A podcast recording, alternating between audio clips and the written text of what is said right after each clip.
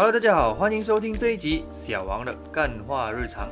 几天前呢，万众瞩目的第九十五届奥斯卡金像奖颁奖典礼在美国洛杉矶落幕，而这一次颁奖典礼的最大赢家，无疑就是由我们的丹斯里杨紫琼饰演的《Everything Everywhere All at Once》，中文翻译为《妈的多重宇宙》。这部电影一举拿下了七个奖项，当中包括了最佳影片、最佳导演、最佳女主角、最佳男女配角。最佳原创剧本和最佳剪接的大奖，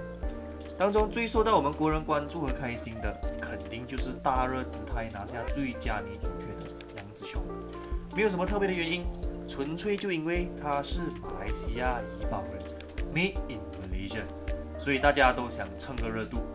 当然，小王不是说杨紫琼得奖我们不应该感到光荣或开心啦，毕竟他在电影业打滚那么多年。最后终于跳脱了武打明星的形象，凭借着自己的实力站上了好莱坞，甚至是全世界电影业的最高殿堂，成为第一个得到该奖项的亚洲华裔。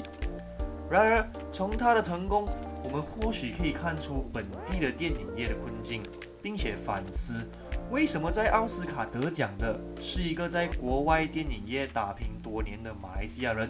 而不是一部由马来西亚人制作的电影。而今天这一集，想就来跟大家谈谈这一个话题。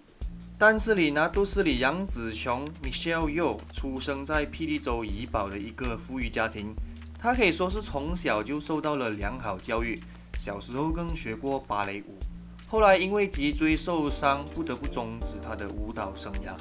然而这个转折点却给她带来了另一个机遇，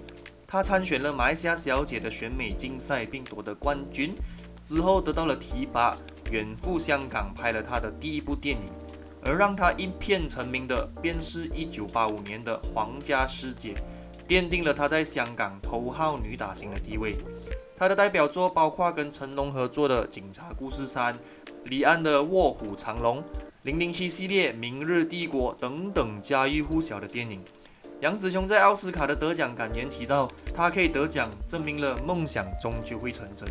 他也忠告女性，绝对不要让任何人告诉他们，他们的巅峰已经过去，不要放弃。事实上，杨紫琼可以走上奥斯卡的颁奖台，靠的都是自己过去多年的努力和耕耘。而她的成功，也正如她所说的，不要让任何人告诉自己你的巅峰已经过去。谁会想到，在电影业打拼多年，并且享有一定知名度的他，竟然会迎来演艺生涯的另一个高峰？但现实的是，他今天的一切成就，包括他这几年来参演的每一部作品和得到的每一个荣誉，其实跟我们马来西亚的电影业有什么关系？他除了出生在马来西亚和得到过马来西亚小姐的冠军，还有他拿都斯里和丹斯里的头衔，他还有什么条件是这片土地给予的？其实，类似杨紫琼这种马来西亚人在国外功成名就的案例，已经屡见不鲜。而我们也似乎已经习惯了这种人才往外流的现象。但回到今天的话题，杨紫琼得奖靠的绝对是自己的努力。但可惜的是，她的演艺生涯从香港的土地开始，也从那里开始成名，并一步一步地走向巅峰。马来西亚的电影业并没有贡献于他在这一个行业的成就，这是无可否认的。他拍的不是本地的电影，他靠的也不是本地的平台。他在国外闯荡并享有的一切荣誉，都应该是属于他个人的。说的难听一点，我们身为马来西亚人，可以为他感到庆幸，但绝对没有资格去共享那一份荣誉。那么重点来了，为什么在奥斯卡得奖的不可以是马来西亚的电影？为什么韩国的《寄生上流》可以创造历史？成为奥斯卡历史第一部得到最佳影片的亚洲和非英文电影。记得几年前，当《寄生上流》得奖之后，我们的前通讯及多媒体部部长塞夫丁就扬言，要让我们本地的电影通过 FINAS 的带动进军奥斯卡。他也曾经提到，要用二十到三十年的时间打造本地电影业的奥斯卡。其实抱有远大的梦想是没错的，因为只要努力不懈。正如丹斯里杨紫琼说的：“不要放弃，就一定可以成功。”但如果从一个靠选票上位且没有电影专业背景的政治人物嘴里讲出来，就只可以是一个大饼，甚至可以说是笑话。因为明眼人都可以看出，就算我们的电影业如何向奥斯卡看齐，终究还是会被这里封闭和保守的思想，还有单一的市场给局限。我们这里的多元文化本应该是电影人创意的素材，却一直被敏感的种族社会所捆绑。小杨在以前就做过一部影片，跟大家谈过这一个课题。我们本地的电影业看似蓬勃发展，却始终没有能力与国外的作品竞争。而现实就是，我们其实根本就不缺乏资本和人才，却一直被封闭和保守的社会和政策阻碍。就拿最近刚上映的本地惊悚片《不闹》来说，因为一些看似裸露的画面而引起争议，更因此而被电检局开刀。登嘉楼州政府甚至禁止这部电影在那里上映。好好的一部电影却被观众放错重点，不仅打击了电影人和投资商的信心，更给本地电影业蒙上了一层阴影。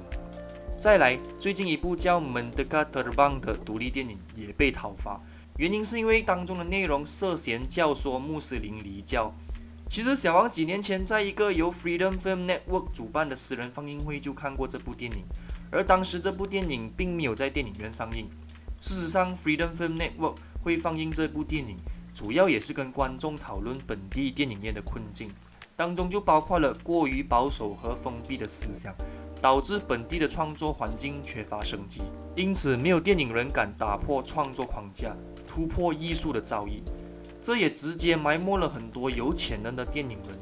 他们在没有选择之下往外发展。